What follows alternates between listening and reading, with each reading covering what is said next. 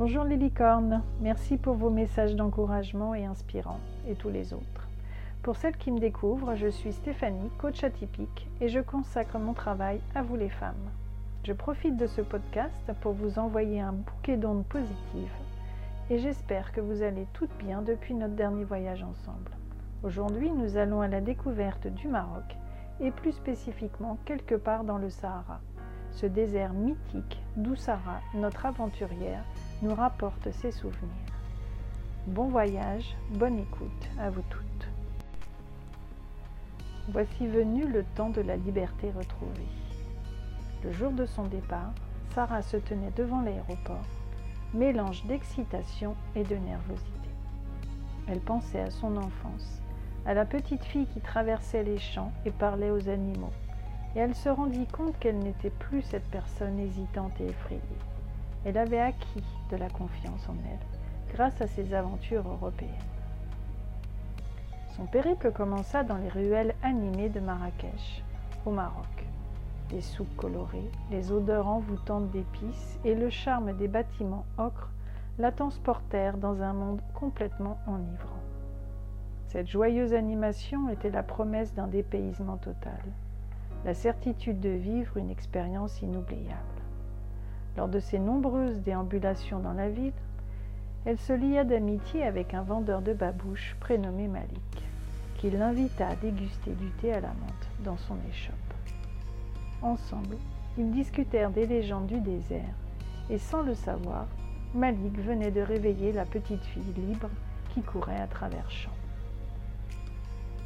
C'était une évidence, elle devait absolument découvrir ce désert et les mystères cachés sous les étoiles du Sahara. Avec l'aide de son nouvel ami, elle organisa avec tant enthousiasme la suite du voyage. Il n'était évidemment pas question de partir seule dans le désert, mais de pouvoir se joindre à une expédition. C'était chose faite. Quelques jours plus tard, Sarah entreprit son voyage vers Ouarzazate, au sud du Maroc. La route elle-même représentait déjà le commencement de cette nouvelle aventure. Chaque kilomètre parcouru était une promesse de découverte à venir, et les paysages qui défilaient sous ses yeux étaient une source inépuisable d'émerveillement.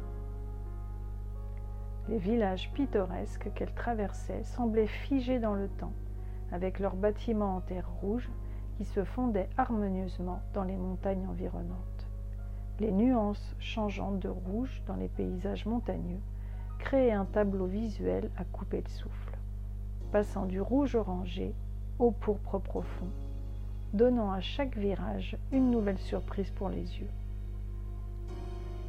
Mais ce qui excitait le plus Sarah, c'était l'anticipation de sa rencontre avec les chameliers locaux qui allaient l'accompagner dans sa traversée du désert. Elle imaginait déjà le lien qui se créait entre eux, partageant des moments uniques, des histoires et des sourires sous les étoiles du Sahara marcher sur ce sol rocailleux, sentir la douceur du soleil caresser son visage et contempler les dunes à perte de vue étaient des expériences qu'elle attendait avec impatience. Ce sont ce genre d'instants où le temps semble suspendu, où chaque moment est empreint de magie et de promesses, que font du voyage une expérience inoubliable. Ce sont précisément ces moments-là qui rendent le voyage si spécial, ces instants où l'on se sent connecté à la beauté du monde et à l'âme de l'endroit que l'on explore. Sarah était prête à saisir chaque instant de cette aventure avec émerveillement et gratitude. Après deux heures de marche dans le désert, Sarah rencontrait enfin le guide et les trois chameliers qui allaient former leur caravane pendant leurs cinq jours de randonnée. Elle partait enfin à la découverte du désert de Djebel Bani. Ce désert de pierre était composé de larges plateaux arides parsemés de cidolas d'acacia et de larges canyons. Rien d'autre à l'horizon qu'une étendue de terre vierge. C'était incroyable. Elle se sentait comme une enfant, émerveillée par tant de beauté, par le silence aussi, et avec comme seule source de lumière les étoiles. Elle pleura de joie. Ses journées étaient consacrées à la marche, les délicieux repas étaient chaleureusement préparés par les chameliers que nous partagions tous ensemble sur des nattes et sous les quelques acacias présents. C'était surtout l'occasion de se retrouver tous ensemble, un petit groupe d'âmes dans cette immensité désertique, loin de toute civilisation. Les journées étaient remplies de découvertes et d'explorations, mais c'étaient les soirées qui avaient un charme particulier. Le soir venu, lorsque le soleil plongeait lentement dans d'autres contrées et que le désert prenait des teintes chaudes et dorées, Sarah se joignait aux autres femmes du groupe pour la toilette. C'était là encore un moment de partage précieux. Elles utilisaient leur petite ration d'eau avec parcimonie, car chaque goutte était précieuse. La toilette devenait un rituel, une communion avec la nature environnante, un moyen de se sentir connecté à cet environnement sauvage et magnifique. Après cette toilette rafraîchissante, elles se rassemblaient autour de la tente principale. Nos tentes étaient plantées chaque soir pour abriter le groupe, mais Sarah avait une envie irrépressible de vivre une expérience unique. Elle préférait dormir à la belle étoile, sous le ciel dégagé du désert seule vision était la voie lactée qui s'étendait au-dessus de sa tête blottie dans son sac de couchage. Passer une partie de la nuit à contempler les étoiles était pour elle une source de joie et d'émerveillement. Elle se sentait véritablement connectée à l'univers, comme si les étoiles étaient les gardiennes de ses rêves.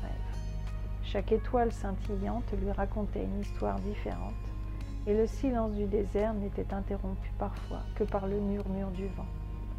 C'était une expérience magique, une immersion totale dans la beauté de la nature et de l'infini céleste. Sarah savait que ces moments resteraient gravés dans sa mémoire pour toujours. Dans ces instants de solitude sous les étoiles, elle trouvait la paix intérieure et la sérénité, une pause bienvenue dans sa quête d'aventure et de découverte.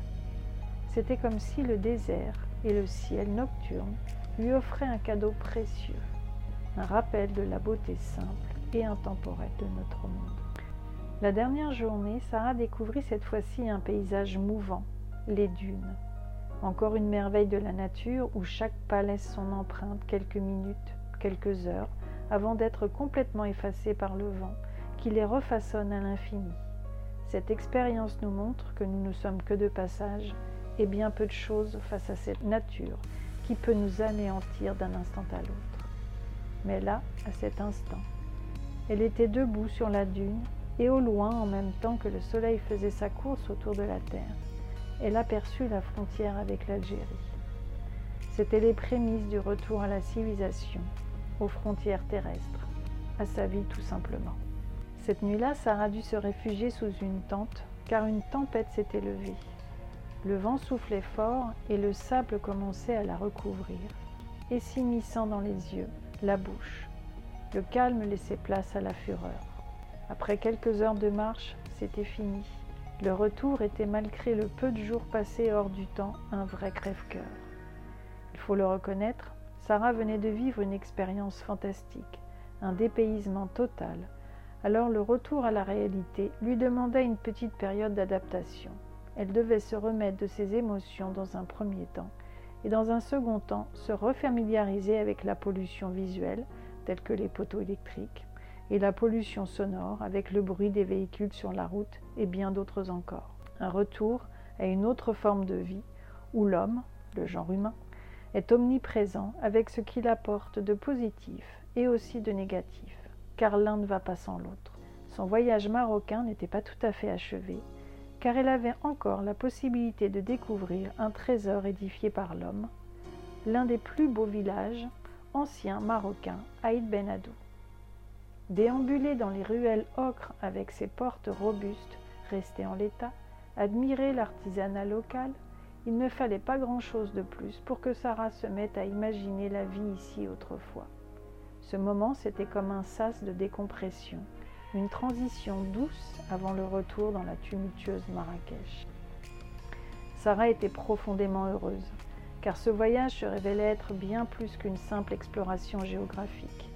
C'était une leçon d'autonomie et de confiance en soi, une affirmation puissante de son propre pouvoir sur ses peurs et ses doutes. Au fil des journées passées à travers le désert et à dormir sous les étoiles, Sarah avait appris à apprécier chaque moment de cette aventure. Chaque étape du voyage avait été un épanouissement personnel, Chaque nuit passée à la belle étoile était une affirmation de sa force intérieure. Les peurs qui l'avaient autrefois retenue s'étaient estompées devant la réalité brute du désert, et elle avait découvert une nouvelle version d'elle-même, plus courageuse et résiliente.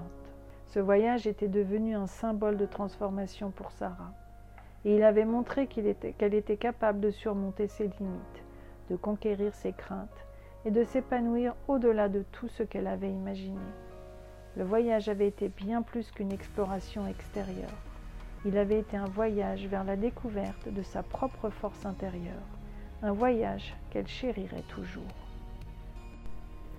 Le voyage au Maroc est terminé et Sarah est de plus que jamais résolue à continuer d'avancer sur son chemin de résilience. La victoire sur ses peurs, c'est comme une substance que l'on ne peut plus passer. Devenir addict au voyage s'avère être finalement plutôt sain. Je vous dis à bientôt pour la suite des aventures de Sarah. Et la prochaine fois, nous irons dans un coin d'Asie. Continuez à partager vos commentaires. Petit rappel, vous pouvez aussi toujours me joindre à stéphanie.unoasiscoaching.com. Je vous dis à très bientôt. Ciao